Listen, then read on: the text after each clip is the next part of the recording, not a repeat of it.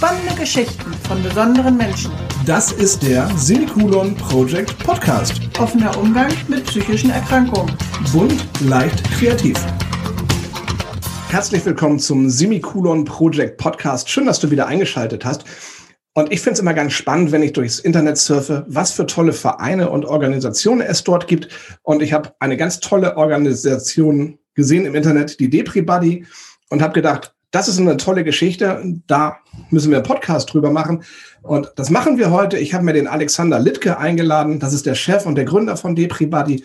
Alex, schön, dass du meine Einladung angenommen hast und heute Gast im Podcast bist. Ja, ich freue mich auch und bin total neugierig. Bevor wir richtig loslegen, Alex, machen wir eine kurze Werbung und dann starten wir voll durch.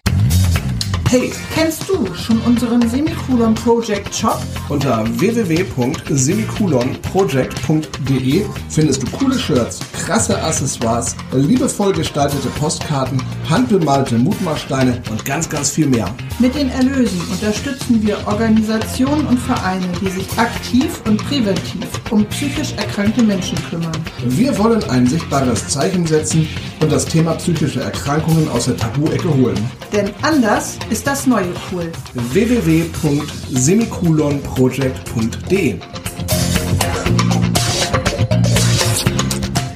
So, Alexander Littke von den Depri Buddy. Alex, stell dich doch einmal ganz kurz vor, wer bist du und was hast du bisher gemacht?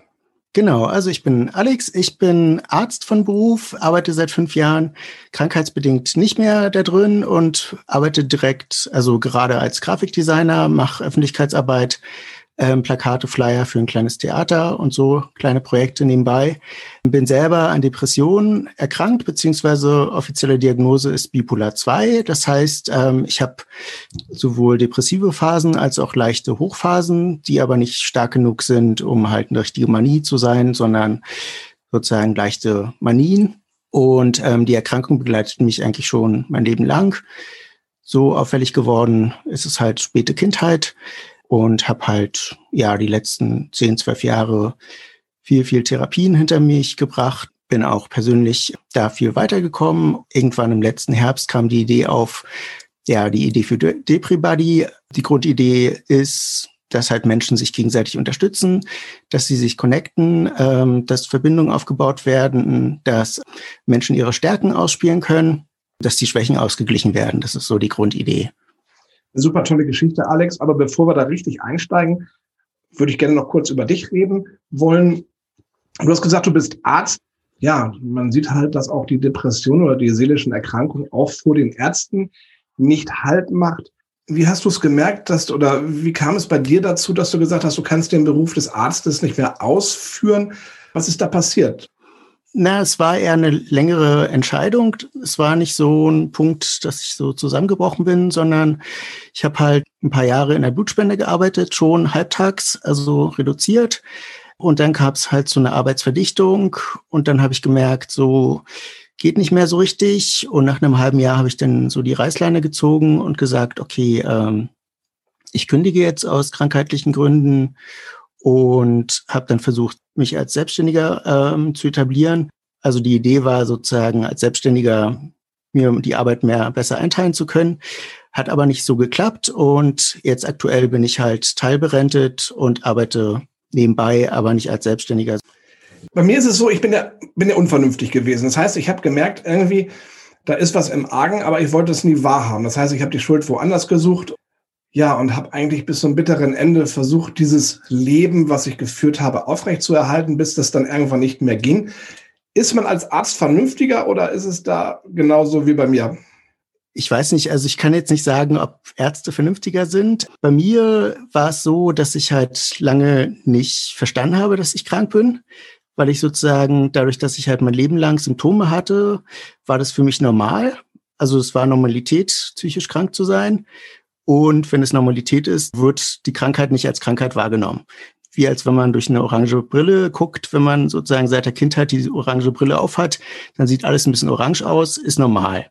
Und ich habe erst während des Studiums gemerkt, als wir die psychischen Erkrankungen durchgenommen haben, ist vielleicht doch nicht normal, ist vielleicht eine Erkrankung. Und da habe ich dann angefangen, auch aktiv was dafür oder dagegen zu tun, habe meine erste Psychotherapie angefangen. Sonst ist es natürlich so, dass der Arztberuf per se durch die hohe emotionale Belastung als auch durch die Arbeitsbedingungen, durch den hohen Stressanteil dafür prädestiniert, auch psychisch krank zu werden. Und da gibt's aber auch ähm, ein Projekt, was eine Freundin von mir gegründet hat, das heißt Blaupause, wo Ärzte, Psychotherapeuten, Pharmazeuten, gerade also die Berufsgruppen, wo das akut ist, also die halt da unter dem Stress leiden, sich austauschen können und auch Strategien entwickeln können, wie sie die Arbeitsbelastung besser verdauen können. Und das ist auch eine tolle Initiative. Blaupause heißt die. Ich war kürzlich in der Notaufnahme, weil ich eine Einweisung in die Kardiologie hatte. Da war ein Arzt, der war, ich denke mal, der war irgendwo mein Alter, ich denke mal um die 45. Das war aber kein Kardiologe, sondern das war ein Internist.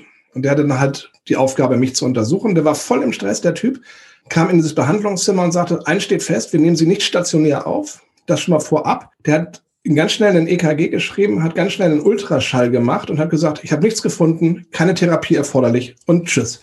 Das Ganze hat vielleicht fünf Minuten gedauert, wo ich dachte so, dieser Arzt, der mich jetzt untersucht hat, konnte sich ja gar nicht die Zeit nehmen, die er vielleicht hätte sich nehmen müssen, um mein Herz vernünftig zu untersuchen. Von daher ist ja gerade, ich denke mal auch in diesen Pflegeberufen, dieser Stressfaktor wahnsinnig hoch, oder? Genau, also die Pflege wollte ich jetzt gar nicht außen vor lassen. Sowohl Ärzte als auch Pflegende, die kommen bei Blaupause auch zu Wort. Gut, dass du mich hinweist. Also natürlich auch die Pflegekräfte, vor allem mit dem Schichtdienst, aber auch körperlich sind sie belastet, als auch seelisch, zum Teil noch stärker als die Ärzte, weil sie sozusagen ähm, näher am Patienten sind.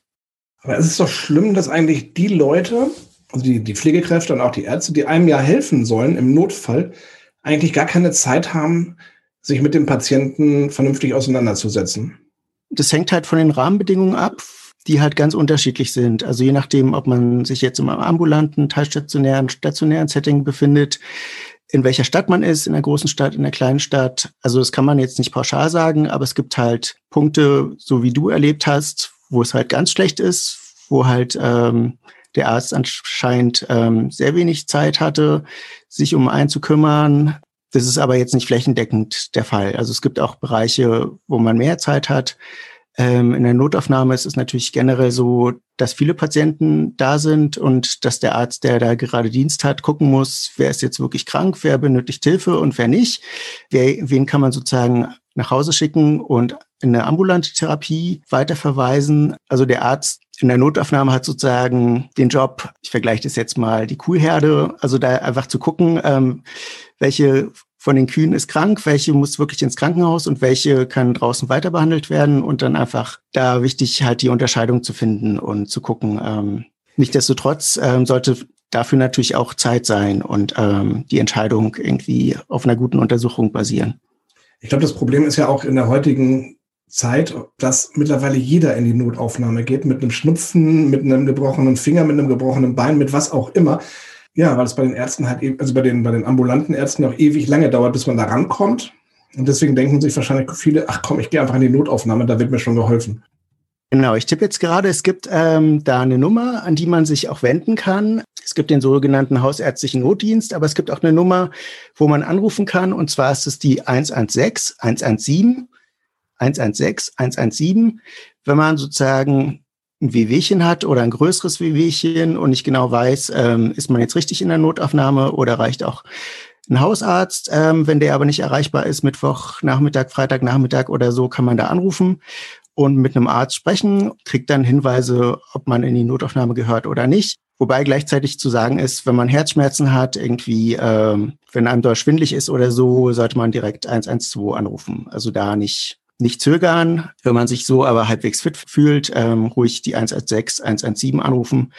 Und da hat man dann ein bisschen Orientierung, wo man hingehört. Guter Tipp, Alex. Vielen Dank dafür. Du hattest gerade gesagt, du bist teilberentet. Ich glaube, das ist bei vielen psychisch erkrankten Menschen ein Thema. Wie geht's weiter? Viele befinden sich im Krankengeld. Nach dem Krankengeld kommt das Übergangsgeld für ein Jahr. Und dann kann es ja passieren, dass der große Abrutsch kommt, dass ähm, die Person vielleicht in Hartz IV rutschen oder aber es die Möglichkeit gibt, sich zu verrenten. Wie war das bei dir? War das für dich von vornherein klar, dass du gesagt hast, ich kann nicht mehr so arbeiten, ich lasse mich berenten? Ähm, ich frage dich deswegen, Alex, weil das steht bei mir auch an. Ich bin derzeit noch im Krankengeld. Ja, mein Plan ist eigentlich auch erstmal diese, diese, diese Erwerbsunfähigkeitsrente zu beantragen, zumindest erstmal auf zwei Jahre, so dass ich mich erstmal ähm, gesundheitlich und körperlich so ein bisschen festigen kann. Das ist mein Plan. Wie war das bei dir?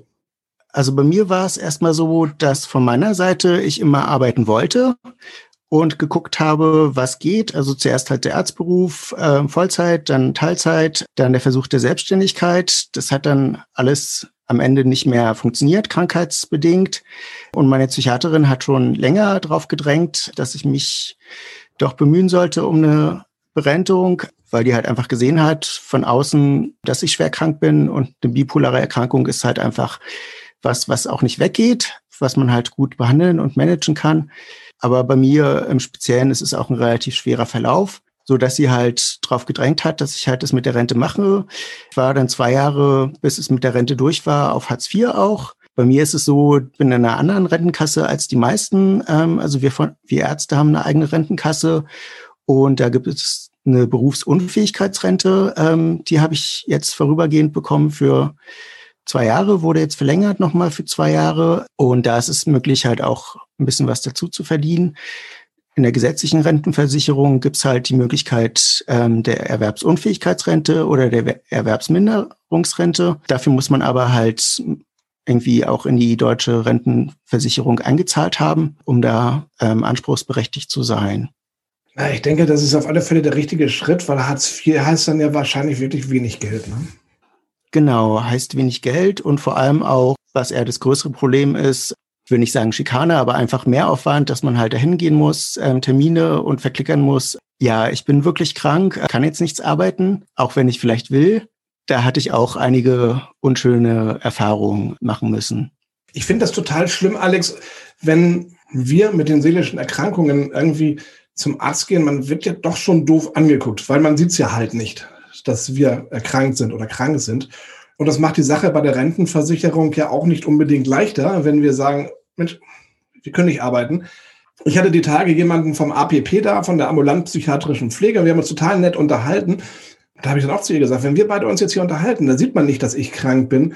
Aber in Situationen, die halt für die Arbeitswelt wichtig sind, kann ich es halt momentan nicht leisten. Und dann sagte sie, ja, das ist halt klar, bei ganz, ganz vielen Menschen so, dass man diese seelischen Erkrankungen nicht sieht. Und ich glaube, da ist das Stigma halt auch immer noch sehr groß, ne? dass das irgendwie nicht so richtig hundertprozentig anerkannt wird.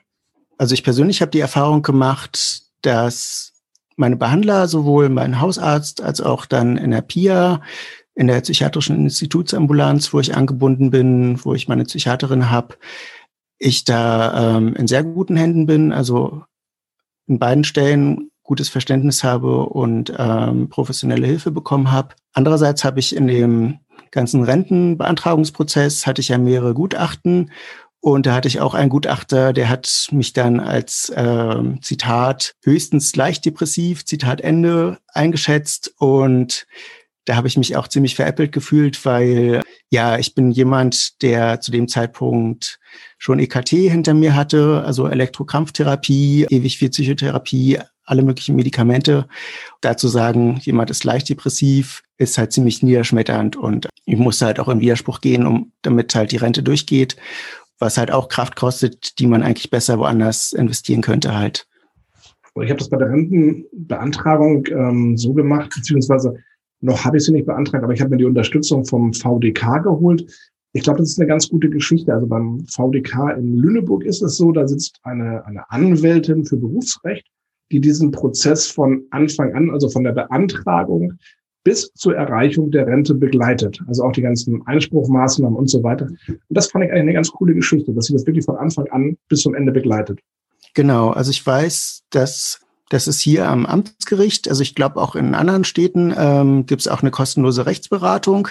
Wenn man zum Beispiel auf Hartz IV ist und eine Rente beantragen will oder sonst welche Probleme hat, dass man sich so dran wenden kann beim Amtsgericht. Ähm, ich selber habe seit drei Jahren auch eine gesetzliche Betreuerin, die mich unterstützt bei behördlichen Sachen. Und es ist auch eine große Entlastung für mich. Ich fand das jetzt super interessant, Alex, mit dir einfach mal so ein bisschen abzuschweifen vom Thema eigentlich. Aber ich fand das total spannend jetzt. Ähm, aber jetzt kommen wir zu deinem Projekt, zu den Depri-Buddy. Du hast eingangs schon ein bisschen was darüber erzählt.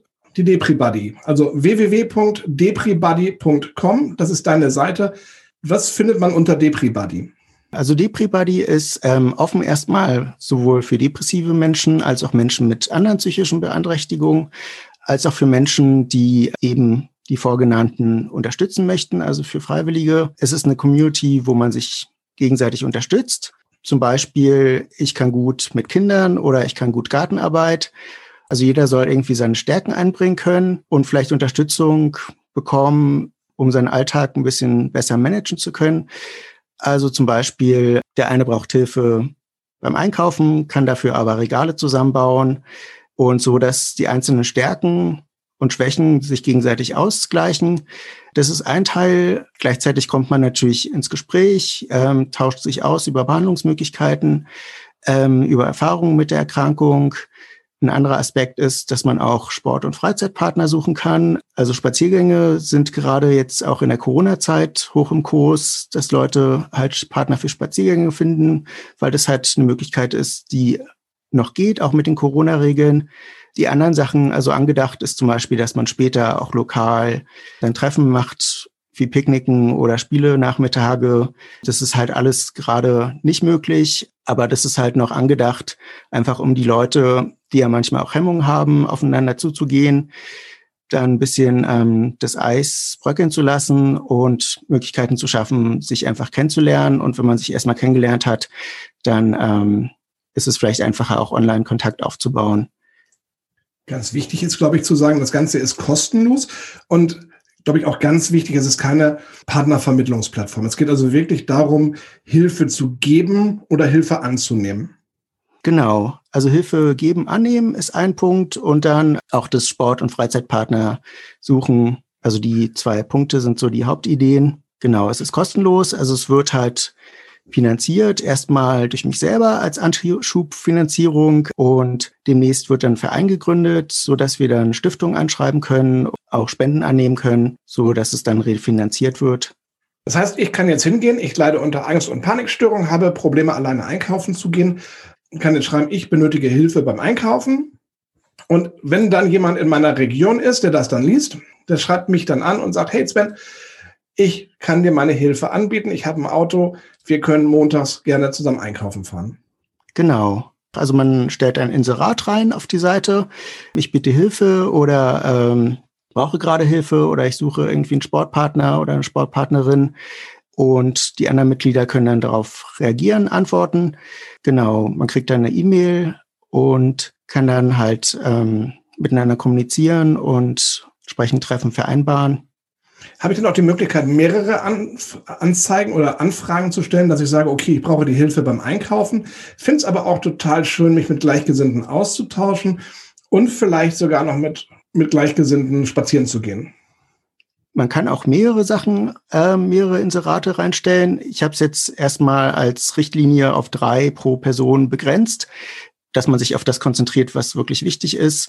Sowohl vielleicht ein Hilfeinserat, bei dem brauche ich Hilfe, wie du angesprochen hast, beim Einkaufen, weil ich bin Sozialphobiker vielleicht und mir ist es alles zu viel. Oder ich habe halt eine Familie, aber kein Auto und es wäre total schön, ab und zu mal so einen Großeinkauf zu machen mit Auto. Das so als Beispiele. Ähm, also man sollte natürlich Hilfe anfragen. Also man sollte niemanden ausnutzen. Das ist halt auch ein ähm, Grundanliegen, dass man auf die eigenen Energien achtet, dass man weder sich selber ausbeutet, indem man halt zu viel Hilfe anbietet, als auch andere ausbeutet, indem man halt zu viel Hilfe anfragt dass man das vermeidet. Da gucke ich als Admin drüber und sollte auf jeden Fall jeder auch auf seine eigenen Energien gucken und gucken, was ist jetzt gut für mich und für andere und was nicht. Du hattest gesagt, das ist ja für Leute mit Depressionen oder seelischen Erkrankungen. Wird das im Vorfeld gescheckt, dass du sagst, okay, ähm, was für eine Krankheit hast du? Oder ist das eine Vertrauensbasis, dass man einfach sagt, okay, das ist halt wirklich nur für Leute mit psychischen Erkrankungen? Genau, also es wird nicht gecheckt, also es gibt dann keinen Fragebogen oder man muss irgendwie Diagnosen angeben oder sowas. Das läuft über Vertrauensbasis. Wie gesagt, ich gucke als Admin rüber ähm, über die Angebote und Gesuche. Natürlich gibt's wie überall oder könnte es geben Missbrauch, dass halt Leute irgendwie Hilfe ähm, in Anspruch nehmen und nicht bereit sind, was zu geben oder so. Aber ich glaube, durch die Community und den Austausch ähm, hält sich das, glaube ich, in Grenzen. Also Die Community ist nicht davor gefeit, ähm, dass sowas auch auftreten kann. Aber ich glaube, dass die Leute, die erstmal von der Plattform angezogen werden, da einfach wirklich irgendwie auch psychisch ein Handicap haben und dass es jetzt keine Gesunden gibt, die einfach nur Hilfe in Anspruch nehmen und nicht zurückgeben wollen. Also das glaube ich eher nicht, dass da Leute sich melden. Ich habe mich gestern auch direkt angemeldet und habe einfach mal geguckt, was ist denn da so los? Habe dann jemanden angeschrieben und das fand ich total cool und die hat geschrieben, dass sie halt einen Sportpartner sucht und sie macht auch total gerne Geocaching. Ich mache auch gerne Geocaching, weil ich dann dachte, das ist cool. Also da hast du ein bisschen Glück und Glück gehabt, dass du gleich jemanden in der Nähe gefunden hast, weil die Plattform ist halt sehr neu, zwei Monate. Seit einem knappen Monat mache ich verstärkt Werbung. Also wir hatten einen Fernsehbericht, Bericht in der lokalen Zeitung und jetzt halt hier der Podcast. Über Instagram und Facebook mache ich viel Werbung. Und wir haben im Moment 70 Mitglieder, die meisten in Mecklenburg-Vorpommern, aber halt auch einige von woanders. Also das weiteste ist Baden-Württemberg.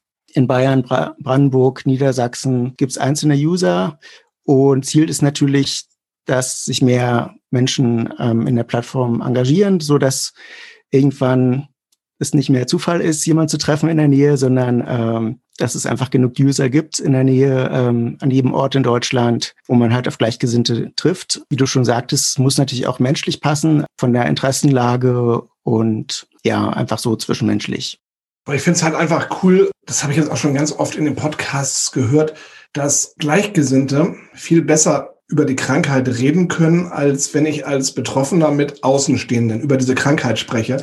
Weil die verstehen das nicht. Wenn ich sage, ich habe eine Panikattacke, dann sagen die, ja, äh, ja, du musst doch keine Angst haben, alles ist gut. Aber wenn ich mit Betroffenen spreche, das ist eine ganz andere Geschichte irgendwo. Und ich glaube, selbst wenn man nur ein cooles Telefongespräch führt, dann bringt das ja für beide schon eine ganze Masse, finde ich. Also wenn es dann nicht zu einem großen Event wird oder zu, zu, zu einer großen Unternehmung, aber vielleicht hat dieses Telefonat ähm, oder das Schreiben über die, die, die Community schon so viel gebracht, ja, dass man halt vielleicht wieder was dazugelernt hat oder eine Erfahrung gesammelt hat, wie auch immer.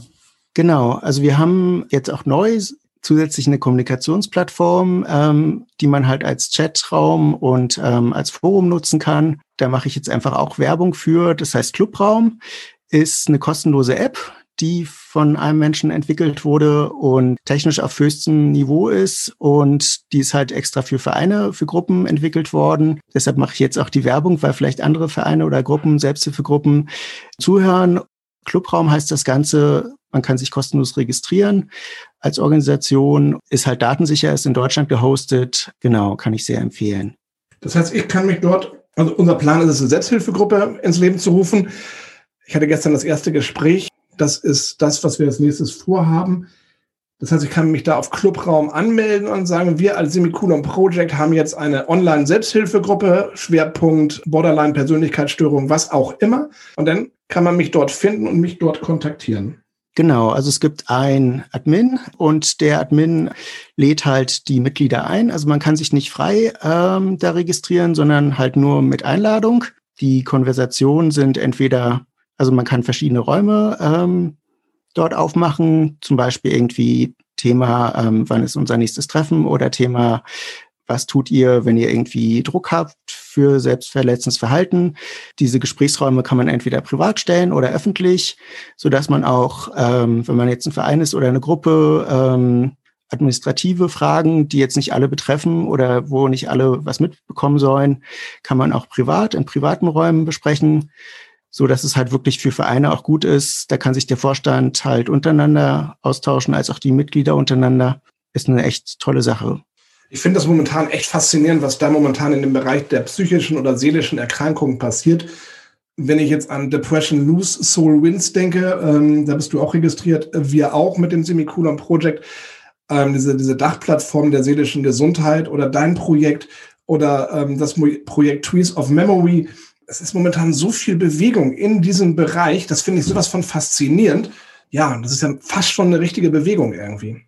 Ich glaube, da spielen die sozialen Medien mit eine große Rolle, also vor allem Instagram, wo halt viele Leute über Mental Health auch ähm, schreiben, berichten, posten und man ja einfach Lust bekommt, seine eigene Geschichte auch zu teilen, weil man einfach viele Vorbilder sieht. Ähm, kleine Vorbilder, die haben vielleicht nur 100 Follower, aber auch große wie ähm, Charis Lifestyle oder so mit mehreren tausend oder Emote-Followern.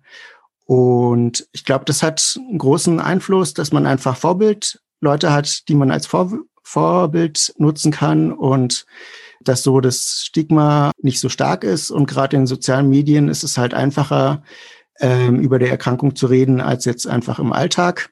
Ich finde das gut, dass ähm, die Menschen, die betroffen sind, das sagte der Lutz Augustin von Depression News, acht Millionen Menschen in Deutschland sind betroffen. Die Dunkelziffer ist viel höher, man geht von 16 Millionen aus, dass diese Menschen sich öffnen und sagen, okay, wir sind krank, das ist eine Krankheit, das ist nicht nur irgendwie fake oder wir sind faul oder wir haben keinen Bock mehr zum Arbeiten, nein, das ist eine Krankheit.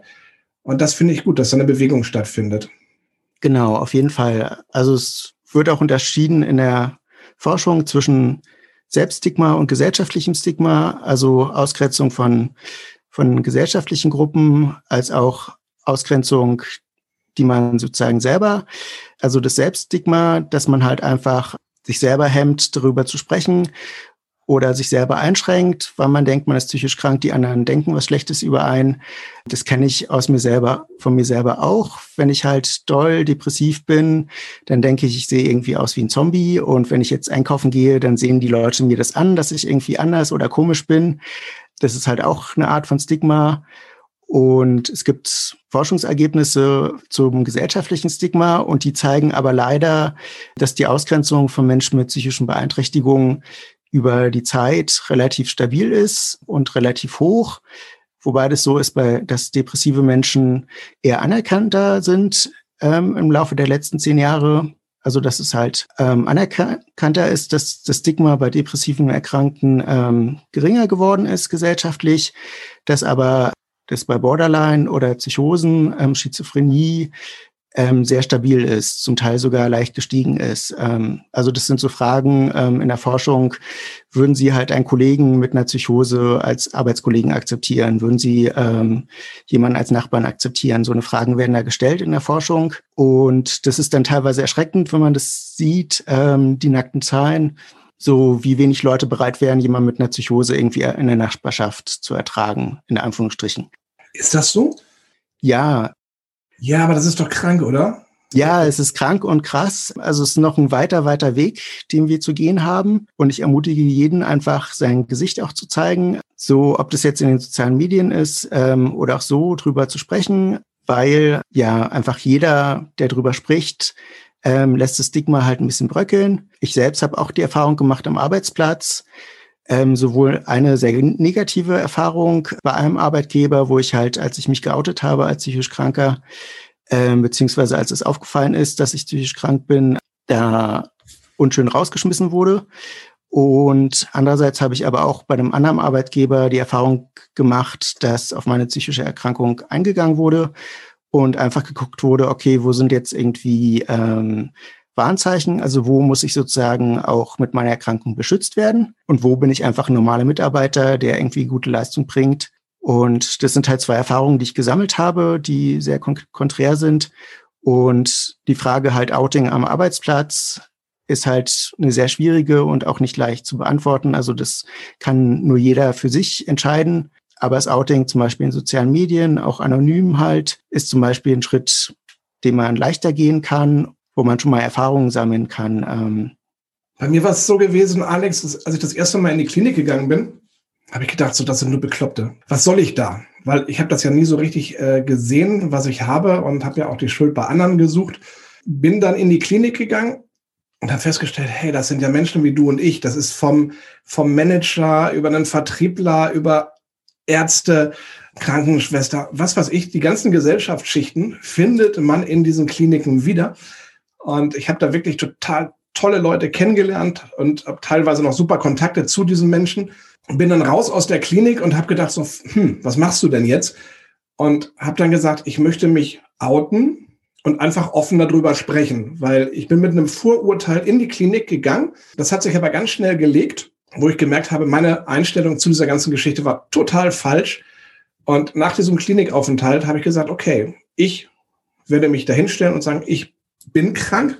Deswegen habe ich auch das Projekt gegründet, weil ich einfach gesagt habe, wir müssen da was tun. Und das ist wichtig. Genau, auf jeden Fall. Ja, ich habe auch das Glück, in der Psychiatrie behandelt zu werden, hier an der Uni in Greifswald, die sehr offen ist, also die auch in Richtung Empowerment von psychischen Erkrankungen arbeitet, dass man halt, Empowerment heißt halt, dass man sich auf die Stärken von den psychisch beeinträchtigten Menschen konzentriert und da einfach ähm, die ermutigt, die Stärken auszuspielen. Und bei mir in der Psychiatrie ist es zum Beispiel so, dass ich habe halt jahrelange Theatererfahrung und ich werde jetzt, wenn der Lockdown zu Ende ist, ähm, eine eigene Theatergruppe aufmachen, eine ambulante in der lokalen Psychiatrie hier an der Uni. Und da freue ich mich riesig drauf. Also, dass mir das ermöglicht wird, ähm, als psychisch Kranker diese Gruppe zu öffnen und zu leiten. Total cool. Wie schon gesagt, ich hatte gestern mit dem, mit dem Typen gesprochen wegen der Selbsthilfegruppe. Und er fragte mich dann, ja, in welche Richtung soll denn das gehen? Und da habe ich dann halt gesagt, Borderline ähm, Persönlichkeitsstörung. Und dann sagte er, ich guck mal, wie viele es gibt. So in der Region und auf Deutschland bezogen. Und da gibt es so gut wie keine Selbsthilfegruppe. Und da habe ich gedacht, das ist ja cool, weil ich habe auch Probleme gehabt, nach der ersten Klinik eine Selbsthilfegruppe zu finden. Ich habe auch keine gefunden. Und von daher bin ich da so ein bisschen stolz, dass wir eine Selbsthilfegruppe im Bezug auf ähm, Borderline-Störungen eröffnen werden. Ja, sehr cool. Und da kann natürlich dann auch sowas draus entstehen, wie du jetzt gesagt hast. Ja, dass man sagt, hey komm, wer hat denn Bock, Theater zu spielen? Oder wer hat denn Bock, eine Band aufzumachen? Dass man aus dieser Gruppe mit den Leuten in Kontakt tritt und sagt, hey, wir müssen ja nicht nur über unsere Probleme sprechen, sondern wir haben ja auch genau das, was du sagtest, das fand ich auch sehr cool eben gerade. Was für Fähigkeiten haben wir eigentlich außerhalb der Gruppe? Ja, und das ist ja im Endeffekt dann quasi ein kleines Netzwerk im Vergleich zu deinem Netzwerk, Depri Buddy. Aber da ist ja viel Power drin in so einer, hm. so einer Gruppe. Genau, auf jeden Fall. Also wenn ich jetzt bei mir mal zeige, wie die Situation ist. Also ich bin ähm, mittelschwer bis schwer depressiv, chronisch seit zwölf Jahren und habe sozusagen alle möglichen Therapien hinter mir.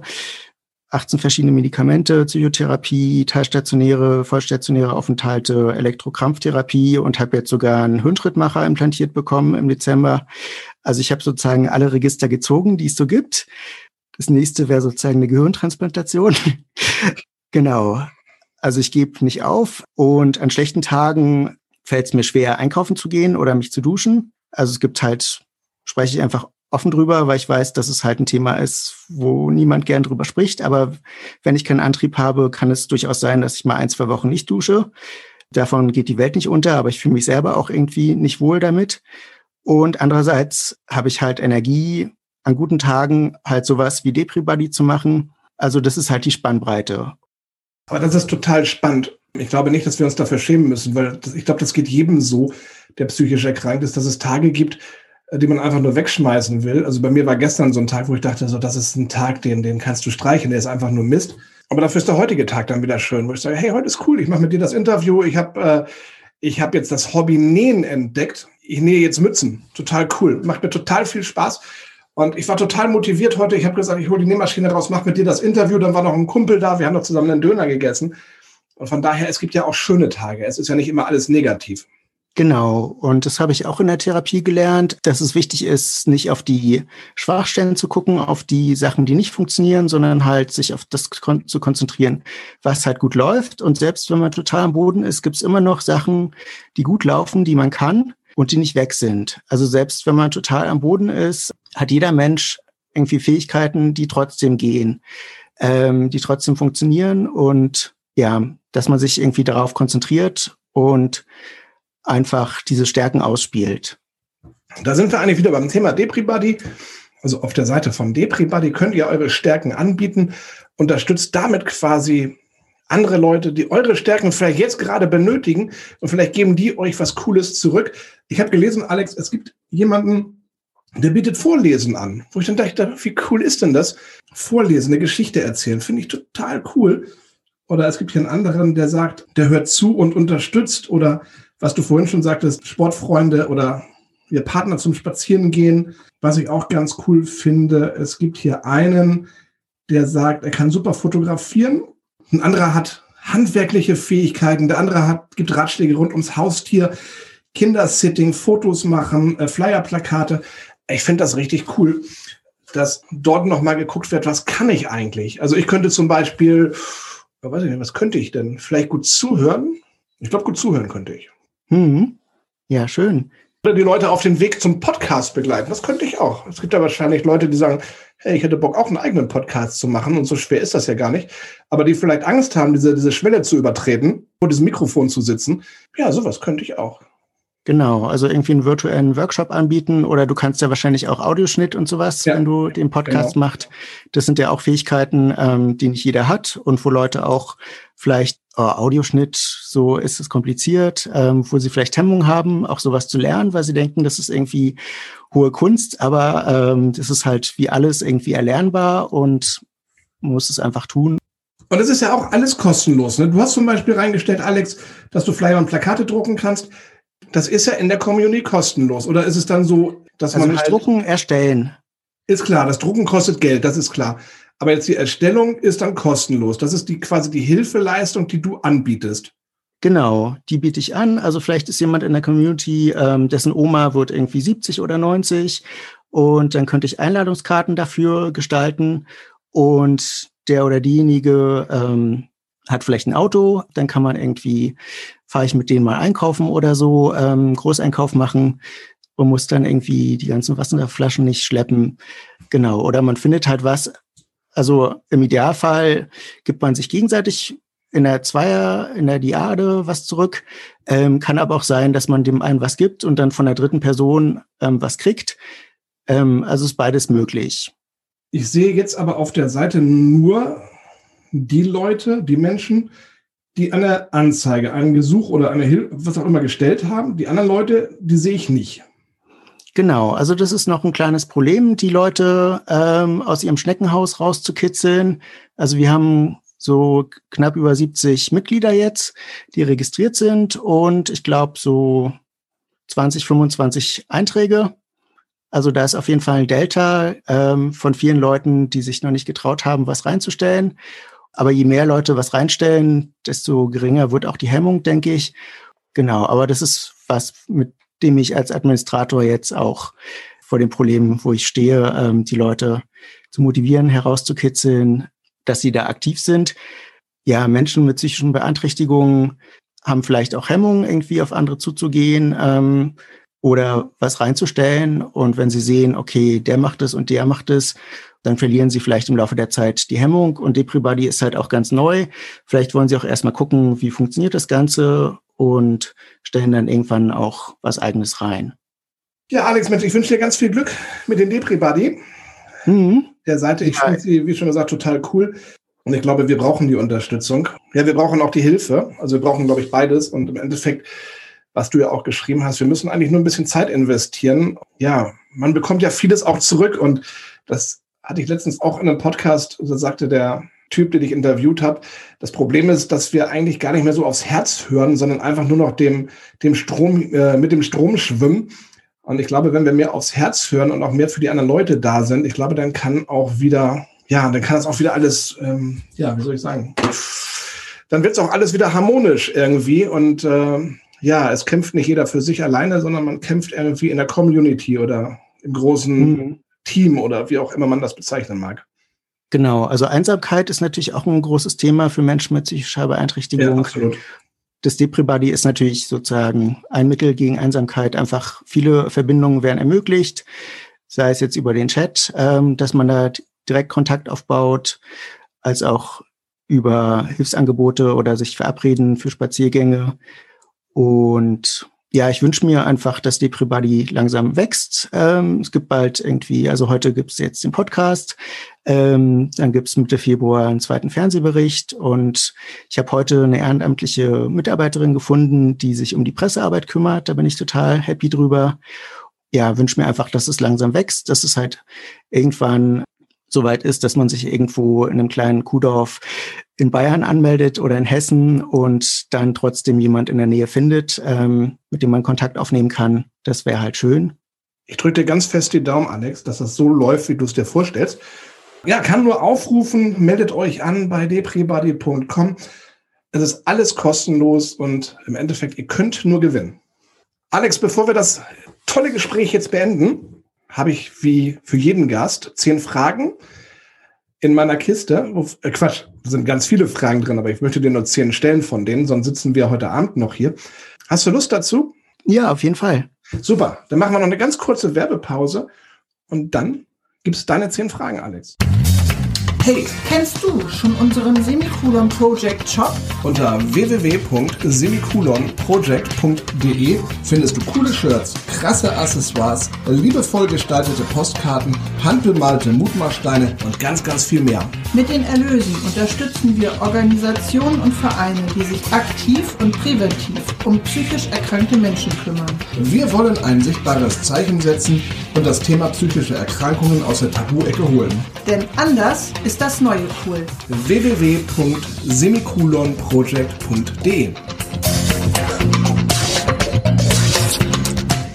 So, Alex, deine zehn Fragen kommen jetzt, deine ganz speziell nur für dich. Ich mische nochmal. Wollen wir? Ja. Super, fangen wir an. Was war das Verrückteste, Alex, das du je erlebt hast? Ich habe mal was gemacht, was jetzt vielleicht nicht alltäglich ist. Ich bin mit dem Fahrrad durch Spanien und Portugal gefahren einmal ähm, quer durch und das war eine total tolle Erfahrung. Alex, wenn du drei Wünsche frei hättest, welche wären es? Also erstens, also früher habe ich mir gar nichts für mich selber gewünscht immer, da war ich so altruistisch. Aber jetzt erstens, dass es mir besser geht, dass ich stabiler werde, dass es meiner Tochter halt gut geht und drittens brauche ich gar nicht. Hast du eine Morgenroutine? Nicht wirklich. Also ich nehme halt morgens meine Tabletten und pack mich danach meistens noch mal ins Bett und warte, bis die wirken und habe halt von den Medikamenten so einen kleinen Aktivitätspush. Also ist nicht so, dass ich dann wie so ein Duracell-Häschen durch die Wohnung hüpfe, aber ich habe ähm, einfach so einen kleinen Push, der mir hilft, in den Tag zu kommen. Und das sozusagen meine Morgenroutine warten darauf, dass die Medis irgendwie wirken. Auf was könntest du in deinem Leben nicht verzichten? Spontan Arbeit. Also mir ist total wichtig, was zu tun, sowohl für mich selber als auch irgendwie in der Gesellschaft was zu hinterlassen, ähm, meine Kreativität ähm, auszuleben. Und es muss jetzt nicht bezahlte Arbeit sein, sondern einfach Arbeit verstanden als einfach sinnvolles Tun in der Welt. Das ist mir total wichtig. Was denkst du, Alex, ist der Schlüssel zum Glück? Menschliche Kontakte. Also wir sind soziale Wesen und so menschliche Kontakte sind total wichtig. Also, dass man gute Freunde hat, vielleicht eine Beziehung, ähm, wo es wenig Konflikte gibt, wo man sich wohlfühlt, auf Augenhöhe ist. Da ist, glaube ich, schon sehr viel gewonnen. Was tust du leidenschaftlich gerne? Hörspiele hören. Also ich habe so eine Routine, dass ich abends vorm Einschlafen Hörspiele höre ähm, oder Hörbücher und bin jetzt seit einem Jahr festgeklebt bei Harry Potter. Also ich höre es, glaube ich, jetzt schon zum dritten Mal durch und habe es zuerst ähm, auf Französisch gehört. Mittlerweile bin ich auf Deutsch. Ähm, also ich habe eine Weile in Frankreich gelebt und kann deshalb ganz gut Französisch und muss auch sagen, dass der französische Sprecher der beste ist. Also ich habe sowohl Englisch, Deutsch als auch Französisch mal gehört und der französische ist noch besser als Rufus Beck. Wovor hast du am meisten Angst? Am meisten Angst habe ich davor, dass ich nicht stabil werde, dass ich halt ähm, weiter mit so starken Symptomen zu kämpfen habe, weil ich einfach ausgezehrt bin von dem Kampf gegen die Symptome und ähm, dem trotzdem weitermachen. Also ich habe vor 12, 13 Jahren an meine Wand ganz groß geschrieben, trotzdem.